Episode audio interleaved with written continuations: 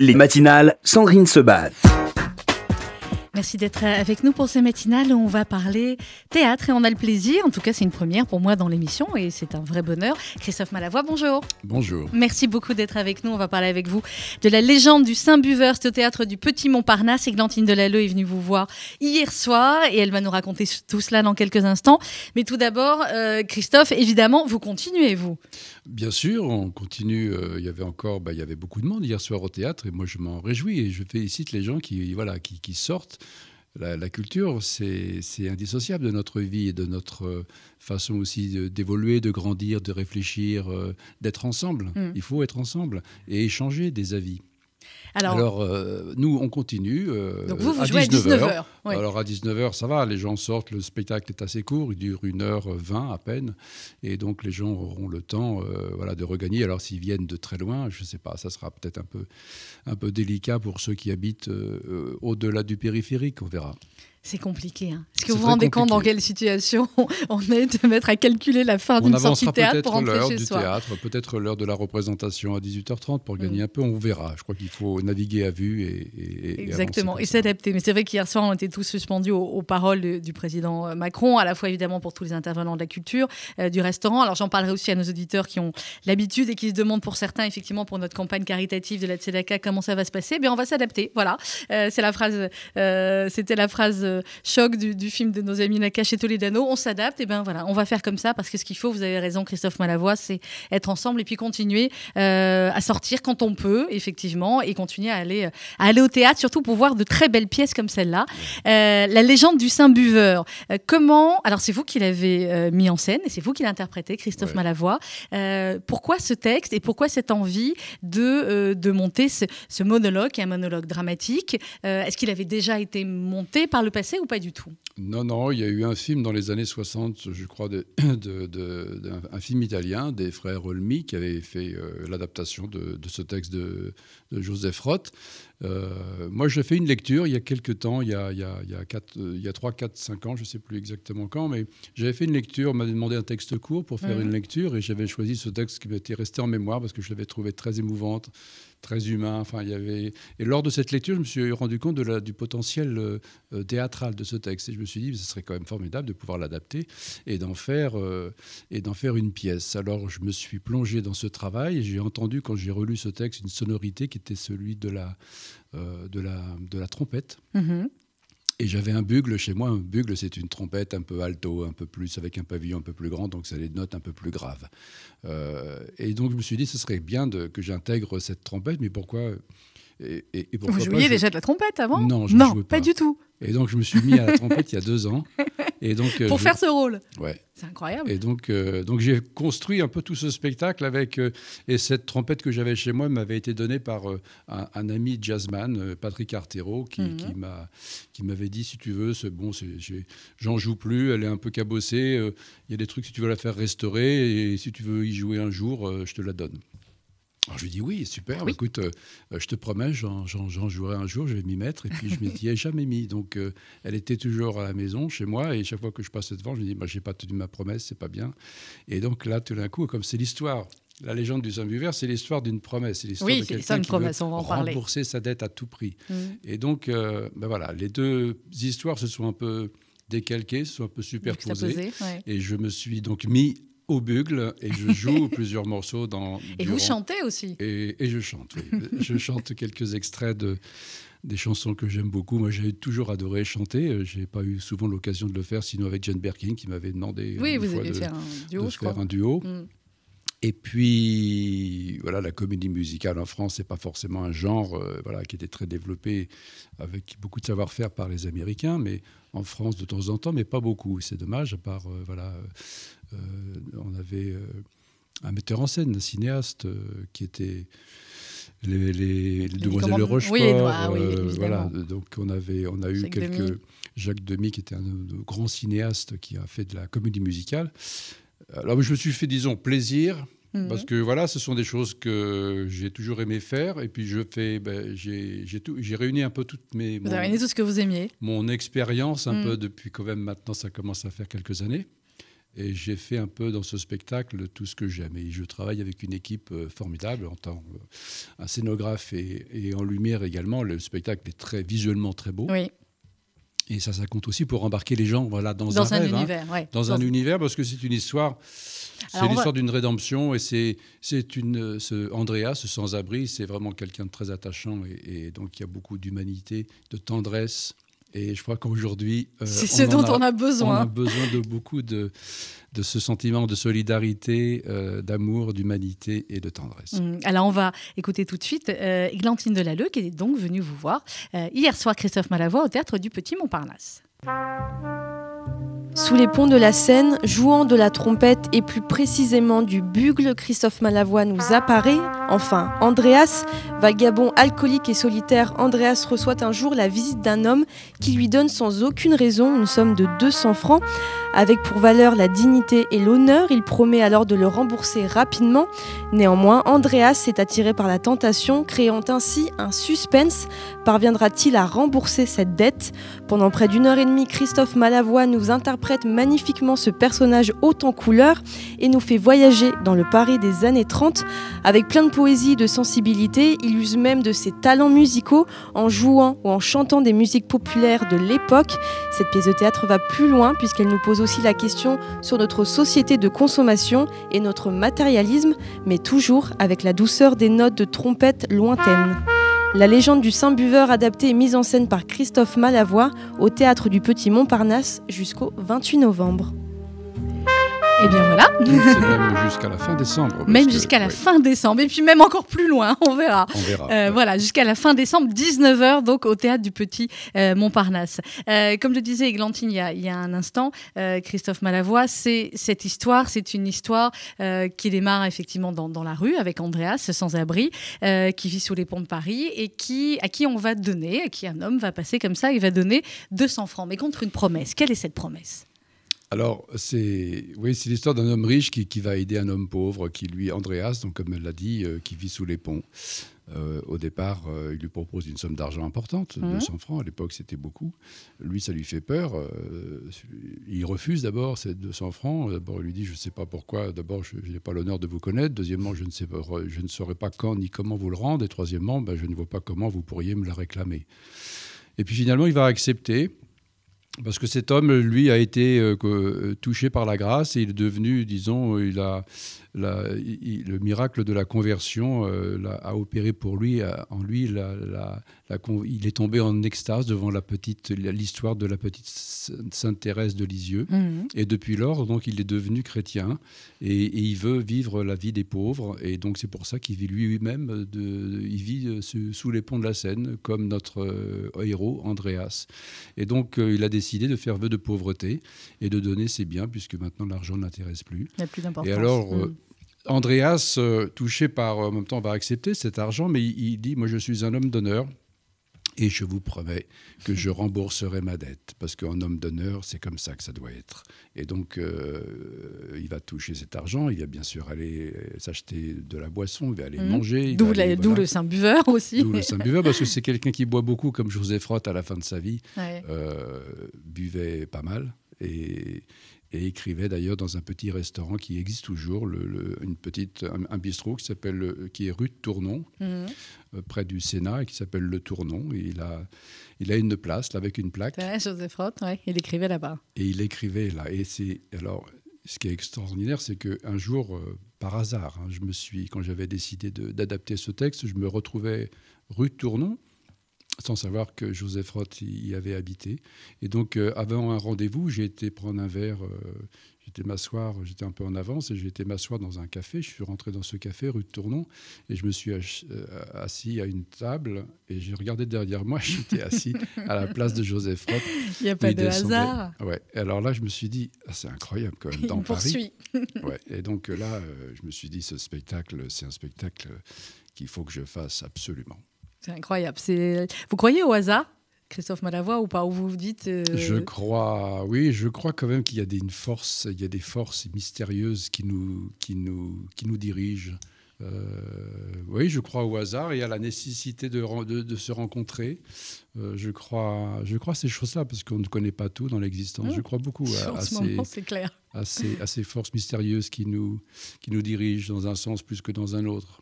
C'est une pièce, euh, on l'a dit, vous avez commencé à nous le dire, qui parle aussi beaucoup effectivement de, rédemption, de croyance, euh, de foi. Vous, c'est quelque chose qui vous a touché plus particulièrement ou est-ce que c'est l'aspect finalement plus solidarité, rencontre humaine, promesse qui, qui a fait que vous ayez envie de monter le texte? D'abord, c'est un homme, euh, je crois que c'est quelqu'un, c'est la dignité, je crois, c'est la mm. dignité humaine de ce, de ce de pauvre type qui habite sous les ponts, qui a tout perdu, qui vit dans la précarité, mais qui a quand même, euh, ce qu'on ne peut pas lui enlever, c'est son honneur et sa dignité. Et ça, c'est quelque chose d'important dans la nature humaine. C'est quelque chose qui vous grandit, c'est quelque chose... Donc c'est ça qui m'a touché, c'est que cet homme, malgré la, la difficulté qu'il a à vivre, euh, bon, finalement L'argent, il l'a un petit peu oublié puisqu'il n'en a pas, donc il le, il le mendie, on lui donne dans, quelques pièces qu'il va traduire en boisson très vite, mais il tient surtout à sa dignité et, à, son honneur. Donc euh, oui, c'est ça qui m'a touché. Et je pense que, euh, en plus, on a envie de l'aider, quoi. C'est aussi la solidarité. C'est bien que aussi de, de, regarder les autres. Moi, je fais partie aussi d'une association qui s'appelle SOS Amitié. On va en parler. Puis alors, euh, effectivement, ici, vous êtes au, The White Place. et donc, je pense que c'est ce qui SOS Amitié, c'est l'écoute, hein, l'écoute mhm. des autres. Il faut et, je pense que le métier d'acteur, c'est aussi ça. Finalement, le, à la base, c'est écouter l'autre. Une fois qu'on a écouté, si on écoute bien l'autre, on, parle juste. vous avez vu ce qui est juste derrière vous, le slogan de la radio ou pas? Retournez-vous, Christophe Malavoie, qui a écrit. La radio qui vous écoute. voilà, c'est exactement ça.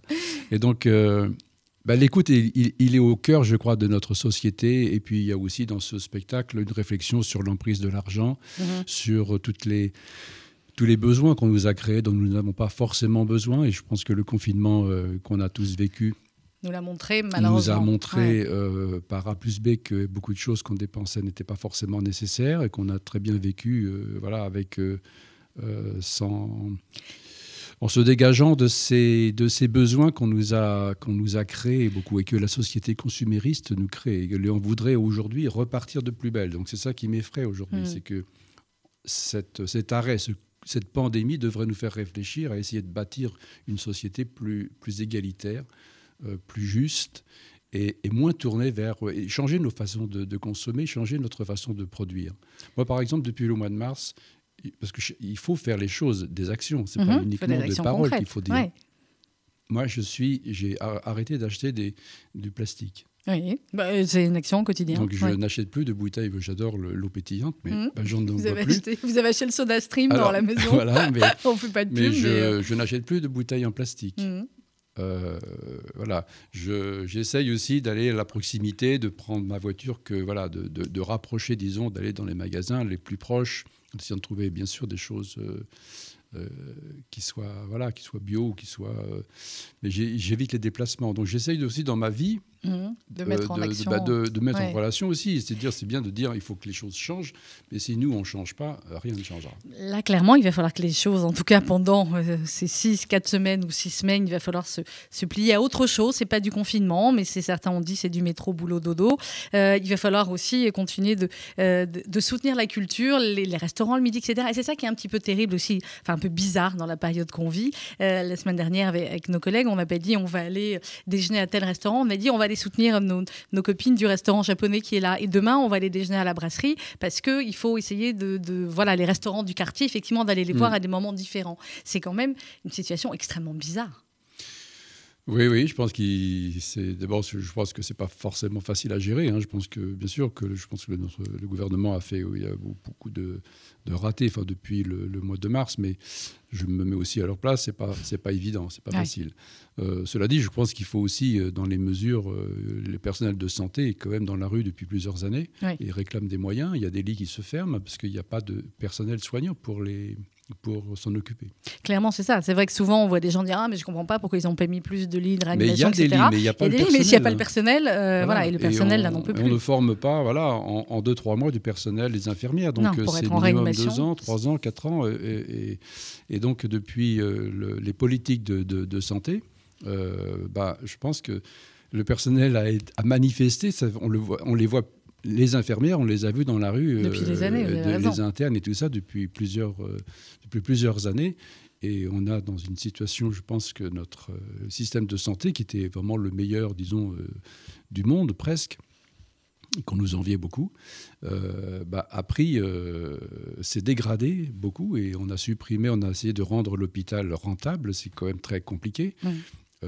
et aujourd'hui, bah, on paye les pots cassés voilà, de ces politiques de, la rentabilité avec, c'est vrai, Le service public, c'est pas forcément quelque chose de, de, rentable. Et si on veut le rendre rentable, bon, c'est, ça s'appelle plus le service public. Hmm. Avec d'un côté, vous avez raison de le dire, effectivement, c'est, c'est pots cassés qu'on paye. Et de l'autre côté, quand on regarde ce qui se passe aux États-Unis ou ailleurs, il euh, faut se dire aussi, on a de la chance d'être en France on a de la d'avoir. Chance parce qu'on a un système encore qui fonctionne et de, que le système de, qui repose sur la solidarité, hmm. euh, on revient. est le meilleur des systèmes d'ailleurs, c'est vrai. Clairement. Et il vaut mieux être en France qu'aux États-Unis. Ça, on, est bien d'accord. Euh, on va revenir à la pièce, euh, Christophe Malavoie, La légende du Saint-Buveur, théâtre du Petit euh, Montparnasse. Euh, c'était une évidence pour vous, on a parlé au début comment vous avez eu l'idée de cette pièce, etc., de vous dire, je fais tout moi-même, enfin, je fais l'adaptation, j'ai un scénographe, etc., mais ce texte, voilà, il me ressemble, je veux le porter, je veux l'amener de la manière... Oui, parce que c'est, je me suis engagé complètement. J'ai le même produit, vous voyez, donc je. Ah oui, clairement. oui, donc je me suis accaparé ce texte et puis je me suis senti donc tout, tout à fait libre. Mm. Euh, puis je savais où je voulais aller. Hein, je, donc, euh, et j'avais monté il y a quelques années déjà avec cette même équipe, euh, qui est un ami scénographe, sculpteur, qui fait des choses remarquables que j'aime beaucoup, et, et, et cet éclairagiste aussi, Maurice Giraud. Donc c'est une petite équipe et on avait monté, j'avais raconté toute l'histoire de Romain Gary. J'avais monté Gary Ajar et au Petit Montparnasse d'ailleurs également. Ça a été aussi un très beau succès et avec cette même équipe. Donc on s'est retrouvés. on vous dit voilà. Ouais, on, on, est reparti et puis je savais quand même euh, comment ce que je voulais faire avec ce texte. Donc euh, la mise en scène, ben, je l'avais déjà un peu dans ma tête. Euh, et puis donc j'ai fait on n'est jamais aussi bien servi que par soi-même. Vous avez bien raison. On n'est jamais aussi libre aussi que quand on le fait soi-même. Et quand on, voilà, c'est ce sentiment aussi de liberté. Et, et, donc, je me suis engagé aussi dans la musique. J'ai incorporé des poèmes aussi d'Apollinaire. Je chante mhm. aussi des moments de. Donc, j'ai été vers, euh, vers des choses qui me plaisent et vers ma poésie. Voilà. Donc, euh, j'ai j'avais, moi j'ai toujours été, j'ai toujours aimé la poésie. La poésie, c'est le langage universel. Donc euh, avec la poésie, et puis là dans le sur scène, il y a très peu de choses, mais suffisamment de choses pour évoquer euh, chaque fois un, décor différent. Donc on est sous les ponts de Paris. Mhm. je parlais du visuel tout à l'heure, c'est très beau et on y est vraiment avec très peu de moyens.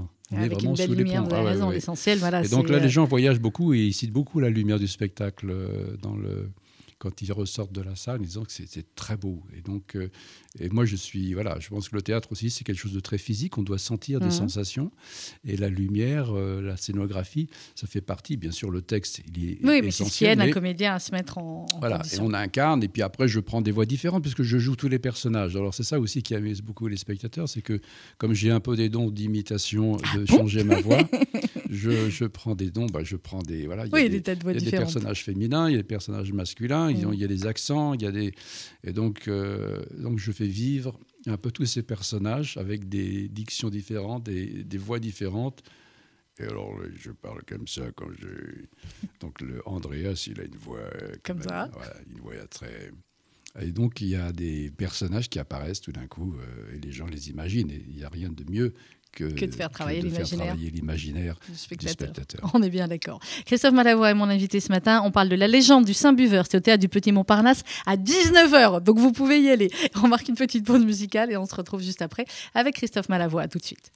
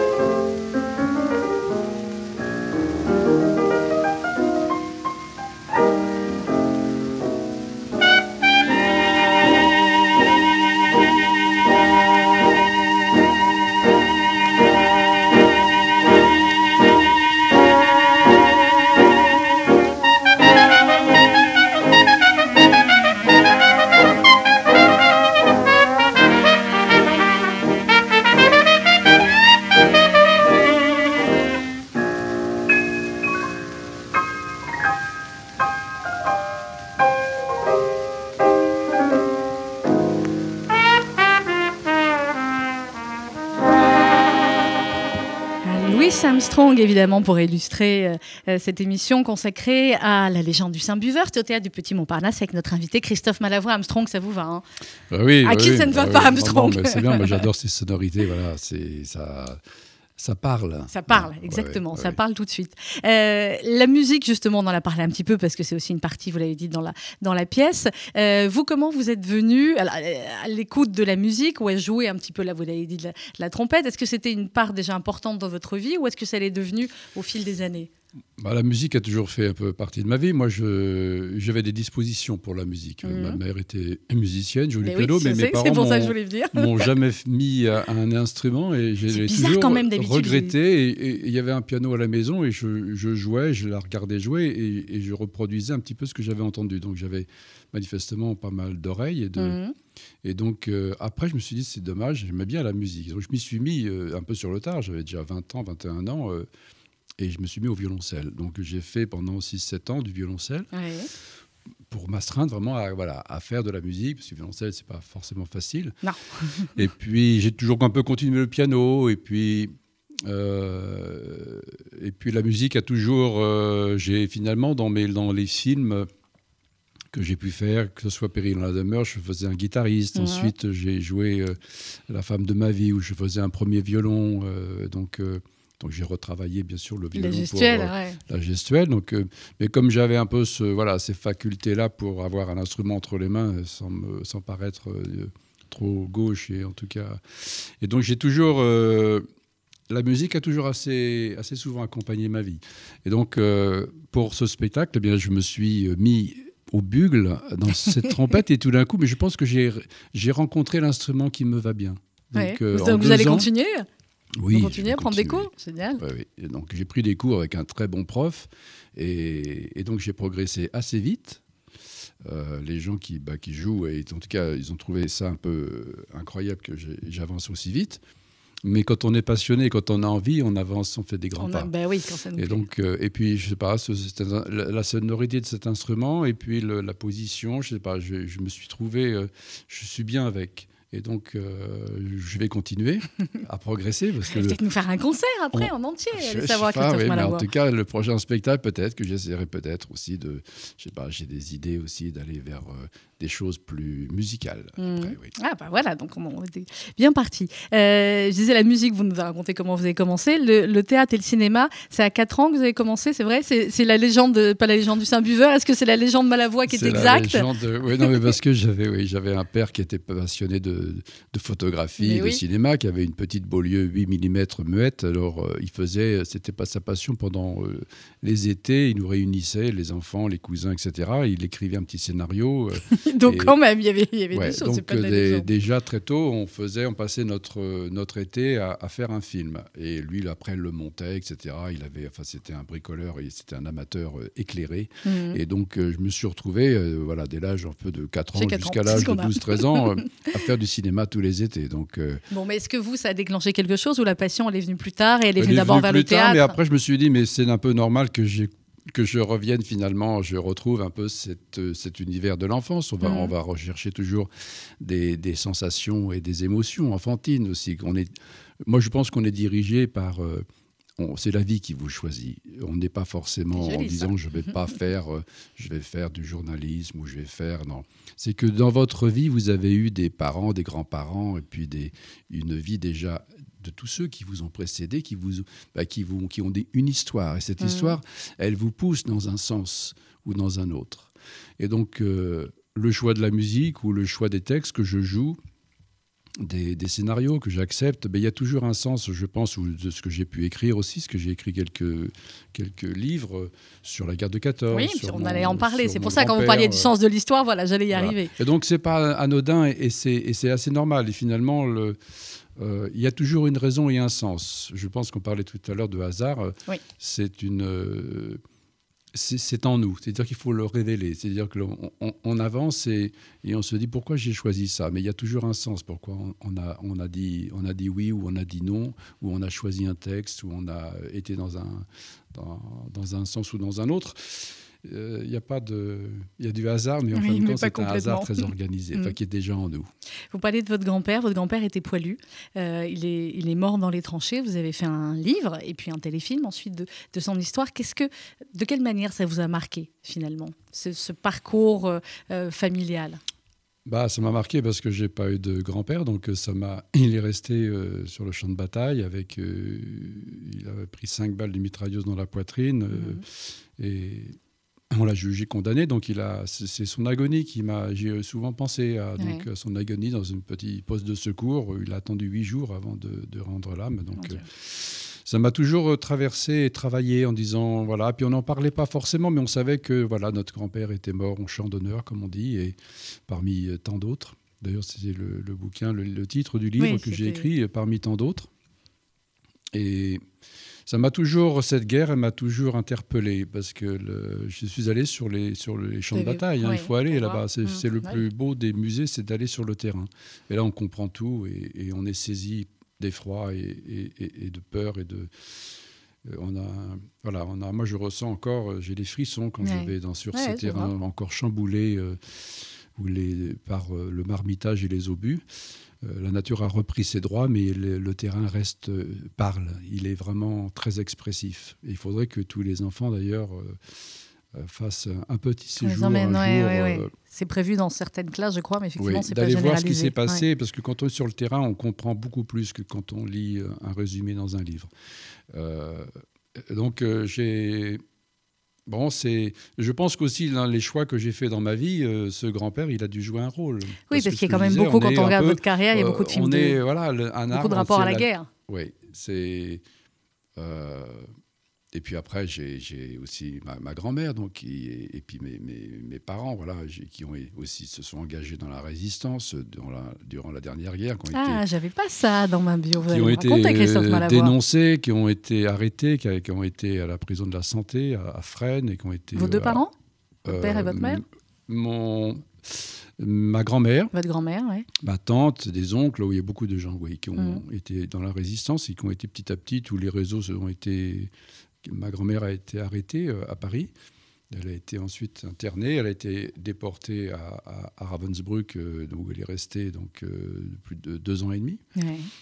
Et elle est revenue alitée parce qu'elle était dans un état assez déplorable. Mais c'est une grand-mère qui m'a marqué beaucoup aussi. J'imagine. euh, Elle vous, elle vous a raconté caractère absolument incroyable. Mais elle était veuve donc à 22 ans. Son, mon grand-père, et- et il, il venait de se marier. Au bout de deux ans, tant que lui est parti à la guerre, euh, Il est mort euh, voilà, là, en 1915. Mhm.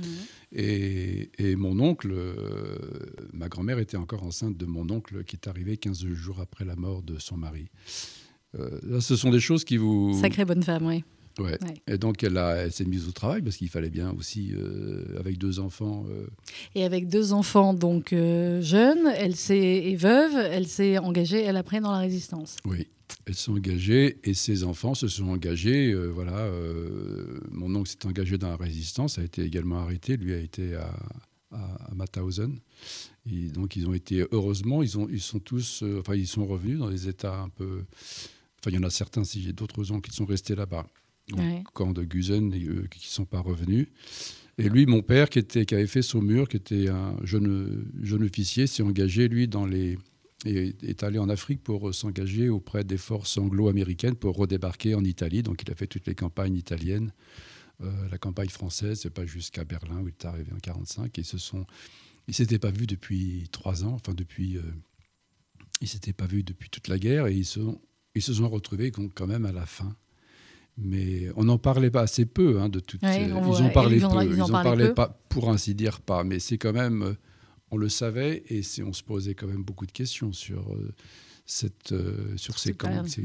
Donc, euh, Quelle Euh, famille, dites-moi, Christophe Malavoie? Quelle belle famille. donc c'est pour ça, bah, un peu. A bah voilà, quand vous me le- disiez les racines, euh, voilà, le- voilà. Il y a aussi dans ce texte aussi le.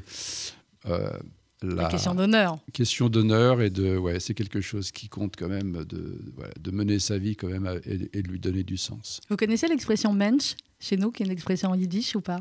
Oui ça, euh, mensch ça veut dire euh, Voilà, c'est les, les gens d'honneur, les hommes Ouais, justes, ça, les hommes droits, les Ouais, hommes. ouais, voilà, bah, vous avez toute une famille de, de mensch. Euh, et donc vous voyez pourquoi un Mm. peu je ce texte m'a touché quoi parce que dedans je me je retrouve un peu voilà des une conduite aussi dans sa vie comment comment se Une conduire droiture, une droiture ouais, une intégrité et je pense qu'aujourd'hui c'est important euh, je trouve que la, la- dans la, la civilité est en train quand même d'être euh, un petit peu abîmée euh, dans, nos, dans, nos, dans nos cités, dans nos villes, etc. Drôlement, oui. Euh, les gens se comportent pas toujours très bien. euh, euh, la politesse ou la, la- le regard sur l'autre, euh, euh, de tenir une porte pour que l'autre puisse euh, ne pas la prendre dans la figure. C'est des petits gestes, mais qui sont Et les nouvelles de- civilités, c'est de porter voilà, le masque. Là, on est à, je leur dis, hein, on a distance Ouais. suffisante et puis avec de Christophe. mettre un masque pour sinon protéger l'autre, Ouais, de, de se laver les mains, enfin de faire ces gestes qui sont un peu contraignants, mais finalement, euh, voilà, de, de, euh, bah, essayer de voilà de vivre ensemble. Euh, Aujourd'hui, c'est alors on paye sans contact, on se dit bonjour sans contact, on vit sans contact. C'est peu dur le bonjour. Le bonjour sans contact. Ah, c'est rien comparé évidemment à ce que, ce que vivent des tas d'autres choses, mais c'est vrai que voilà. On Mais se dit on bonjour pu- tout à l'heure, voilà, on se dit bonjour, on Bah check ouais. le coude, on voilà, Mais mais c'est un peu, c'est frustrant, mais c'est vrai que je pense aussi aux générations qui sont euh, à nos jeunes qui sont Ben, qui ont envie bien sûr de se rencontrer, de se de se toucher, de se c'est très compliqué. c'est très compliqué. Les gamins à l'école, on le voit tous tous les jours. C'est voilà, on Bah les voit ouais, partir avec leur faut- masque, dire bonjour à leurs copains de loin. C'est c'est dur. C'est ouais. compliqué. Euh, Andreas, ce personnage principal de la légende du, du Saint-Buveur, euh, Christophe Malavoie, que vous jouez, je le rappelle, au théâtre du Petit Montparnasse, et c'est à 19h, donc on peut y aller, et donc on y va. Euh, cet Andreas, il va finalement, euh, au fur et à mesure de, de la pièce, essayer de vouloir tenir sa promesse, mais il est pris entre euh, plusieurs fois. Bah, D'abord, il va aller boire un petit peu, hein, euh, voilà, fêter peut-être ses mais 200 francs, ou, euh, et faire différentes rencontres euh, au fur et à mesure de la pièce. Il va se laisser entraîner aussi. pourtant, et à chaque fois, il se dit bon, maintenant, je vais aller rembourser, je vais aller à la chapelle Sainte-Marie des Batignolles. Donc, il est obsédé par cette, cette promesse qu'il a faite. Mais à chaque fois, il va rencontrer des personnes qui vont le détourner de cette, de cette promesse et, et qui vont l'entraîner dans des voilà, lui faire dépenser de l'argent. Et donc, il va se retrouver. Mais il a une bonne étoile quand même au-dessus de sa tête parce Ouais. qu'à chaque fois, il retrouve quelqu'un qui va lui permettre de regagner encore un peu d'argent et qui va lui permettre de se dire ah bon ben ça y est maintenant je vais pouvoir aller rembourser ma dette mais à chaque fois il retombe ou il replonge et donc euh, c'est un parcours un peu du combattant mais euh, voilà jusqu'au moment où il y a une très belle fin dans cette euh, cette histoire se termine je vais pas vous la raconter parce qu'il Non, faut parce que vous venir- allez venir au théâtre du Petit Montparnasse Ouais, à parce 19h. qu'elle est vraiment très belle c'est euh, c'est vraiment très touchant la fin. Ouais, Donc c'est pour ça qu'il faut- très beau. Non, non, ça, je voilà, le fais a- pas. ouais. Euh, je vous le fais pas raconter. Euh, vous avez dit par rapport effectivement à, à cette pièce qu'il y a tout ce questionnement effectivement par rapport à la, à la fracture sociale, à ces SDF qui sont dans la rue et qu'on ne regarde pas ou qu'on ne regarde plus. Il y a deux jours, j'avais à, à votre place Didier Van Kovlart, l'écrivain, qui a fait un livre par rapport au, au confinement qui s'appelle L'inconnu du 17 mars et c'est un SDF aussi. Et, et ce SDF qui regarde au moment du confinement tous ces gens qui rentrent vite chez eux. Et là, pour la première fois, il dit on me regarde et on me demande pas moi comment je vais rentrer chez moi puisque dehors la rue il limite les gens l'envient en disant bah tiens lui il peut être dehors c'est ce regard là aussi différent que certains ont commencé à avoir euh, sur les SDF alors que d'habitude certains ne les regardent qu'au mois de décembre en disant oh là là il fait froid euh, les pauvres etc Oui, oui, bah c'est, et puis alors le, le- ça va être, euh, je pense que on doit, enfin c'est le principe même de la vie, c'est d'être ensemble et de, de regarder l'autre et de savoir euh, si on peut euh, déjà regarder l'autre, c'est l'aider, c'est, Hein déjà d'aller le, c'est ne pas l'ignorer, c'est ça qui est terrible. Euh, C'est, le, le SOS Amitié dont je suis le, le parrain oui c'est c'est l'écoute et c'est le, fait une de pouvoir-. Oui, c'est une ligne d'écoute. Ça dure sur 7 toute la journée, toute la nuit. Et, c'est lutter contre l'isolement, la solitude, la, la- la désespérance, la. qui la sont les gens qui appellent aujourd'hui ces, Eh ces bien, il y en a de plus en plus de gens qui sont d'abord de plus en plus jeunes. C'est ça Mhm. qui est aussi assez inquiétant. Euh, Il y a des personnes aussi, au départ, c'était aussi pour lutter contre les, pour le suicide, qui est une des pre- premières causes de mortalité en France, hein, près de 10 000 cas par, Ouais. Par an. et qui montent de plus en plus chez les jeunes et chez Voilà. les Et de adolescents plus en plus et- chez, les, chez les jeunes où il y a des, bien sûr notre communication et le fait d'être, euh, de se réunir, mais il y a quand même de plus en plus d'isolement par, nos, par Internet ou par les gens. Se, il y a des. Il y a des, des- de plus en plus de jeunes qui vivent pas très bien, qui vivent Mm. dans la précarité. D'abord, c'est pas la, la vie est, est difficile, la vie au plus dans les grandes villes pour se loger, pour manger, etc. C'est pas c'est pas évident et qui n'osent pas se montrer ou qui n'osent pas avouer qu'ils n'ont pas les moyens et donc euh, qui se qui se qui se renferment un peu sur eux-mêmes et qui dé- et qui tombent un peu dans des formes de dépression et de détresse et de et de dégoût de la vie et ou de voilà donc il faut aller les récupérer pour euh, essayer de, reco- de, de remettre les contacts Ouais.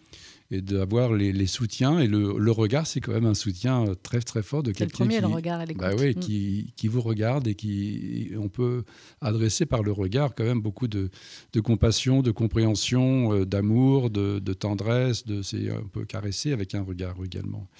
Euh, d'autant plus aujourd'hui où on n'a pas le droit de se toucher. donc, Et euh, aujourd'hui, où effectivement, quand on est avec le masque, il n'y a que les yeux qui peuvent ah, parler parfois. Oui, oui. c'est étrange, c'est, intéressant de voir d'abord parce qu'on voit que les yeux maintenant. Oui, alors, Alors, il faut on- continuer à sourire avec les yeux. C'est ce que j'explique parfois Exactement. aux stagiaires que quand on est avec la voix, il faut sourire parce que ça s'entend dans la voix aussi. Donc là, il faut encore plus sourire. Pour parce qu'on le que voie là, dans les avec yeux. les yeux, on peut envoyer quand même pas mal de, de- de- de signaux de, voilà, de, de, de tendresse, de compassion. Enfin, de, voilà, on peut communiquer beaucoup. Bah oui, Mais heureusement oui. d'ailleurs. Heureusement, clairement, en ce moment. C'est la légende du Saint-Buveur. C'est Christophe Malavoie qui est notre invité ce matin. Jusqu'à 12h, on va marquer une autre respiration musicale. Je crois qu'on est encore dans le jazz. My funny Valentine, sweet comic Valentine, you make me smile with my heart.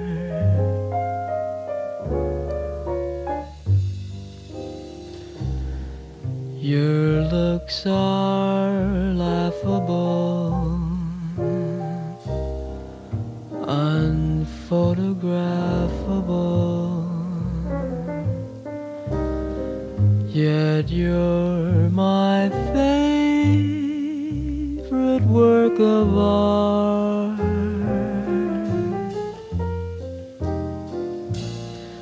Is your figure less than Greek? Is your mouth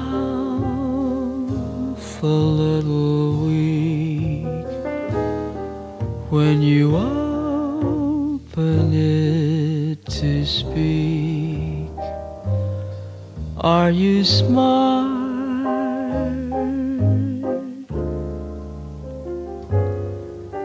But don't change your hair for me.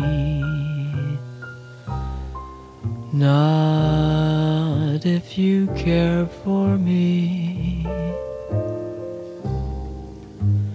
Stay.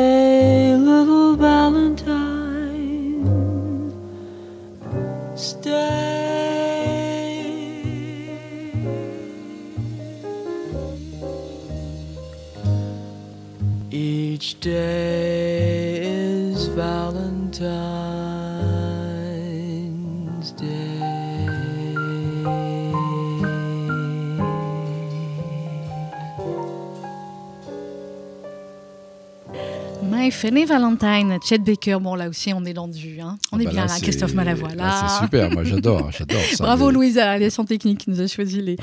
Euh, clairement. Euh, c'est l'univers, c'est ce que vous écoutez, c'est ce que vous jouez aussi un petit peu dans la légende du Saint-Buveur, on a dit. C'est tout à fait ça, voilà. ouais, Oui, c'était un morceau que je pensais jouer d'ailleurs, et puis euh, finalement, euh, me suis am- amusé à en composer un que je joue, mais ça, je peux le jouer bien sûr Mm. dans le spectacle. C'est, j'adore, j'adore. C'est la légende du Saint-Buveur, Christophe Malavoie, au théâtre du Petit Montparnasse, à 19h. C'est du mercredi, mardi au. Du mercredi au samedi. mercredi au samedi Oui. euh, à 19h, 20h15 vous êtes sorti, allez 20h20, hein, vous n'avez pas le temps d'attendre que Christophe Malavoie sorte de scène, vous le verrez une autre Ouais, fois, vous l'avez vu sur scène. Après, vous avez le temps de rentrer chez vous tranquillement, puis à 21h, voilà, vous êtes. Voilà. euh, Puis c'est c'est- c'est 21h05, vous direz aux policiers que vous avez été voir Christophe Malavoie, ça va être tellement... Voilà, il va y avoir des situations quand même un petit peu, un petit peu on complexes. va voir comment ça va se passer. On mais va c'est voir vrai comment ça va se 5 passer. minutes près, qui, comment ça va se passer oui. Cinq minutes Et- près, je pense qu'ils seront tolérants, j'espère, mais effectivement, voilà, il va falloir, euh, il va falloir trouver des solutions et s'adapter finalement. C'est ce que fait le monde de la culture, le monde de l'événementiel, le monde de la restauration, enfin plein d'univers comme ça euh, qui sont euh, extrêmement touchés et on va, on va s'adapter ensemble. Et vous avez raison, c'est une période où il va falloir être encore plus euh, solidaire différemment et être ensemble différemment finalement. Je pense, oui, je pense que c'est l'occasion peut-être de, se rendre d'un peu plus solidaire et d'avancer ensemble et d'être. Quand on vit quand même des moments comme ça un peu difficiles et, où la vie est chamboulée, euh, il faut, bien sûr, sans la solidarité, sans fraternité, ça me semble encore plus compliqué. Et je crois que c'est une façon peut-être euh, de, gommer un peu les inégalités. Je crois qu'il faut arriver à une société quand même plus juste et plus, et plus solidaire, parce que je crois que... Bah, ici, voilà, vous- on boit de l'or quand on vous écoute, c'est exactement. parce que, oui, euh, parce qu'on est tous à attendre des- que les choses changent, mais je pense que c'est l'occasion que nous changions aussi dans nos comportements, voilà, Mm. d'être un peu plus tolérants, d'être à l'écoute, de prendre un peu plus de temps. On l'a pris pendant le confinement, le Oui. temps. Qu'est-ce que vous en avez fait, vous, de ce temps de confinement, justement? Vous étiez. euh, Moi, j'ai en écrit. vous avez écrit, moi, vous avez- ouais, j'ai- donc je, bah, je- ma vie aussi, elle est, elle est rythmée aussi par des moments d'écriture. Donc Mhm. Je- c'est tombé euh, idéalement. J'ai- passé du temps à écrire. Euh, voilà, c'est un moment que j'ai besoin aussi de ça, d'écrire et puis peut-être euh, imaginer aussi un autre spectacle euh, où je parlais de, chanter, de, jouer différemment sur des airs ou sur. Donc je suis en train d'écrire quelque chose comme ça pour. Euh, pour la après, suite, vous voyez, pour après. Oui, bah, il faut avancer aussi sur l'après. L'écriture, ça c'est toujours très long, donc il faut prendre le temps de le faire. Mais donc le confinement a été un moment pour moi heureux parce que j'étais d'abord euh, dans ma campagne. Moi, je Oui. vis maintenant un peu à cheval à Paris, mais quand je joue au théâtre, sinon je suis dans le Loiret, je suis Ah pas oui. à Paris. J'ai voilà, j'ai des quelques animaux, une ponette, une chèvre, euh, des poules, des canards. Christophe Malavoie fait du lait de chèvre. Je suis voilà, je suis près de la nature, j'en ai besoin. euh, la vie parisienne, euh, voilà, est un peu agitée et je Mm. pense que voilà, je travaille mieux là-bas. Et puis alors, donc j'ai passé bien. mon Vous confinement avez passé dans, vos confinements dans le Loiret. dans- dans le Loiret, dans cette maison qui est qui est un moment où je me ressource et qui, qui est voilà, qui a des bonnes ondes et, et donc c'était un moment heureux parce que voilà, moi je suis plutôt privilégié, donc euh, Hum, j'étais pas dans un studio à Paris. euh, 6 mètres carrés. et voilà, donc Ouais, euh, ouais, c'était quand même plus plus simple. plus simple. Euh, le cinéma, Christophe Malavoie. euh, je vais pas, je vais pas citer. voilà, j'ai les chiffres hein, et et les récompenses, les 61 films, et les séries, et les nominations, et le nombre de César, etc., etc. Le nombre d'entrées au ciné. Bref, c'est une carrière immense. Aujourd'hui, il y a des projets de films, ou alors vous, vous êtes plus sur sur le théâtre parce que euh, parce que ça correspond à des, Oui, des je pense que je suis besoins. davantage sur le théâtre et sur l'écriture. euh, voilà, je... Et puis je me donne le temps aussi de vivre euh, des choses aussi avec mes petits-enfants, euh, Mhm. de, de, voilà, je suis grand-père, j'ai deux petits-enfants. C'est vrai. Ben, c'est important Ben de oui. prendre le temps, quoi, parce que c'est bien. euh, j'ai... Et puis le cinéma, moi j'ai aimé le cinéma. j'ai eu la chance de travailler avec Michel Deville, Chabrol. Avec enfin, Chabrol, j'ai là, fait, faut les plus grands. Hein. J'ai fait des, des films avec des gens très intéressants, avec qui j'ai des amis, Yves Boisset, des gens qui ont fait des. Et puis le cinéma pour moi c'était aussi euh, Wenders, Fellini, Buñuel, des gens qui, qui voilà, qui avaient, il y avait une grande poésie aussi dans le cinéma. euh, euh, il y a aujourd'hui, je retrouve d'avant, un peu moins cette, euh, cette, ce- ce- cette poésie euh, qui me, que je trouve euh, euh, et Terescola, tous les films italiens aussi, de Visconti, de, de, de ouais, enfin de toutes ces Ouais, grandes époques euh, italiennes. Euh, mais il y avait vraiment une dimension, euh, voilà, il y avait une, le cinéma, c'était quelque chose de. Aujourd'hui, on fait des films. Aujourd'hui, on fait des films, on fait plus du cinéma. Ouais. Et qui se ressemblent un peu les Mm. uns avec les autres. Les affiches, même les affiches se, se- se ressemblent. Il n'y a pas ce. Je sais pas. Il y a quelque chose qui me, qui me manque au cinéma. Et donc, euh, je me retrouve très bien Donc vous dans retrouvez très cette bien poésie au théâtre. Et Ouais. il y a des textes aussi, il y a des écritures. Euh, nos scénaristes et nos dialoguistes, euh, ben, je sais pas, il y a une époque, il y avait quand même des, des dialoguistes, qui est un métier qui a un peu disparu. Mm. Euh, et cette poésie, que ce soit de Prévert, de, de Janson, euh. C'est vrai ce que vous dites, de- parce que je vois, on- on- Une- parfois dans les conversations, on cite comme ça des dialogues et on s'aperçoit que c'est toujours des dialogues de- d'anciens films. Aujourd'hui, des, des films plus récents. bah, voilà, il a du mal à ressortir pas des beaucoup, dialogues, ouais. euh, à part, euh, bon, euh, on se souvient quelques dialogues des bronzés. Ou Ah de- bah ça, c'est toute la journée, hein, comment vous dire. Mais c'est vrai que, bon, Ou les Nakash Toledano, qui sont nos amis ici, mais c'est vrai avec certaines, voilà, des, des- des phrases, mais vous avez raison, il y a de Bon, moins en donc, moins euh, de- cinéma, pourquoi pas, mais bon, d'abord, on me propose moins, et puis peut-être parce que, voilà, je, je me suis mis peut-être un peu à l'écart. Moi, j'ai réalisé un film, euh, j'ai adapté euh, Zone Libre, une pièce d'éponyme de, de Jean-Claude Grimbert, qui est un auteur aussi euh, extraordinaire. extraordinaire que j'adore. Et donc, j'ai réalisé ce, ce- ce film. Et puis après, le cinéma, c'est tellement compliqué pour aller convaincre les gens qu'on a, Ouais. qu'on a un bon scénario, qu'il faut. Ça devient très compliqué. C'est une Et- industrie- plus une industrie qu'une poésie aujourd'hui. Ouais. Et il faut déployer des efforts rien que pour monter le projet. Euh, voilà, j'ai pas envie de. C'est beaucoup de temps et d'énergie, donc je la mets davantage dans l'écriture et dans, au théâtre où j'ai voilà, j'ai cette relation immédiate avec le public. Oui, et puis vous avez la chance de, voilà, de pouvoir le, Et le faire. voilà, comme- donc euh, ouais. ça va très bien. Oui, bah, ça nous va très bien. Parlez de vos petits-enfants, Christophe Malavoie. Euh, Qu'est-ce que vous leur transmettez à vos petits-enfants? Vous leur racontez, vous nous avez raconté l'histoire de, de votre grand-mère, de votre famille, de résistants. Vous leur racontez, ou alors ils sont peut-être un peu trop petits, vous leur raconterez. Bah, plus j'ai une petite euh, qui et qui a 5 ans, donc, Oui. euh, et l'autre il est encore. euh, bon, je joue avec eux, hein, Mhm. mais qu'est-ce que je leur raconte? Si la petite, elle est, elle est, elle est très vive, elle est très. elle- alors, d'abord, bah, je leur joue du bugle, la musique. J'essaye aussi de les, de les initier Oui. à la musique.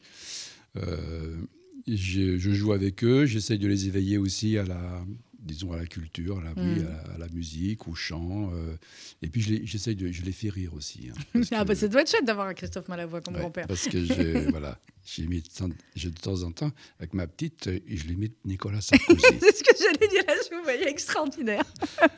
et alors elle, euh, Nicolas Sarkozy, elle ne le connaît pas parce qu'elle Mm. a- elle a 5 elle ans. était trop donc, petite. euh, Elle, elle était trop petite. Mais c'est pas grave, ça marche quand Mais même. à chaque fois, alors quand elle vient, tout ça, elle me dit, tu me fais Sarkozy. Alors je dis, Ben, je vais te faire Sarkozy si tu veux. Alors, Ah, bah, je, cherche- je cherche un imitateur, vous voyez, pour la radio, on va je vous engager. en plus. Christophe Malavoie, c'est la légende du Saint-Buveur. C'est au théâtre du Petit Montparnasse. C'est du mercredi au samedi à 19h. Vous avez le temps d'y aller, donc allez-y. Il y a du monde au théâtre en ce moment. Dans- Oui, en tout oui, cas, dans certaines pièces. hein. il faut dire, euh, voilà, celles qui marchent bien, celles qui sont aussi extraordinaires. J'ai pas parlé des critiques. Elles sont dithyrambiques. Bah, elles Euh, sont, Christophe Malavoie, et à très, juste bonnes, titre. vrai. Bah ouais, bah, Elles sont très bonnes, mais c'est vrai que le spectacle, on, on en ressort un peu. Voilà, on, on a pris, on a pris une bonne dose d'humanité, de euh, de... on s'est rapprochés les uns des autres et on se dit voilà la vie vaut la peine d'être vécue parce qu'il y a quand même des belles choses dans la vie à faire et à défendre. Voilà, le comédien rayonne de simplicité pour une fable à la fois drôle et bouleversante, tandis qu'avec une légèreté gracieuse et toute son humanité, Christophe Malavoie offre lui un spectacle d'exception. On est entièrement d'accord. Merci beaucoup Christophe Malavoie. C'était un plaisir de vous avoir. Vous savez, il y a des, il y a des comédiens qu'on aime parce qu'ils font partie de notre vie et, et quand on les reçoit, parfois on est un peu déçu. Vous, on n'est plus du tout déçu, on est encore plus fan. Donc merci beaucoup d'être venu chez invité. nous. Avec Merci plaisir. beaucoup. Vous êtes ici chez vous. Euh, dans quelques instants, on va retrouver euh, le journal présenté par Rudy Sada. Ne manquez pas avec son invité, euh, notamment Éric Delbecq pour son livre Les Silencieux aux éditions Plomb. Éric Delbecq euh, qui s'est notamment occupé de la sécurité de Charlie Hebdo après l'attentat. Et vous retrouverez également dans le journal l'interview au micro de Laurence Goldman de Maître Élie Corchia. On suit comme tous les jours ce procès extrêmement important sur RCJ. À demain 11h.